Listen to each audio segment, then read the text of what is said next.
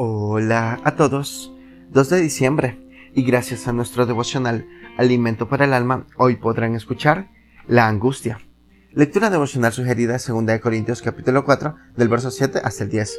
Nos dice su verso 9, perseguidos, mas no desamparados, derribados, pero no destruidos.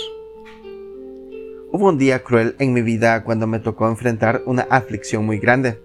Puedo decir que no han sido pocos los días así, pero ese fue distinto a todos. Lo curioso es que yo estaba consciente de que ese día llegaría, pero aún así no estaba preparado, y dudo que alguien pueda esperarlo bien preparado. Aquella aflicción embargó tanto mi ser que pasó a ser una pena muy grande, tanto así que no supe qué pensar. Muchas preguntas rondaban en mi mente. ¿Qué pasó? ¿Por qué pasó? ¿Y ahora? ¿Qué será de mí? La verdad es que aquella situación me acongojó profundamente, a tal punto que en medio de ella la angustia quiso hacer nido en mi cabeza. Sin embargo, la ayuda divina no tardó en auxiliarme. Dios me alentó y echó fuera aquella pena que quería quedarse conmigo.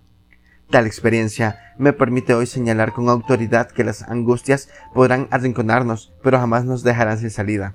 Podrán entristecernos, pero jamás nos quitarán el gozo. Podrán hacernos detener la marcha, pero jamás nos harán retroceder Podrán intimidarnos con su poder, pero jamás harán que nos rindamos.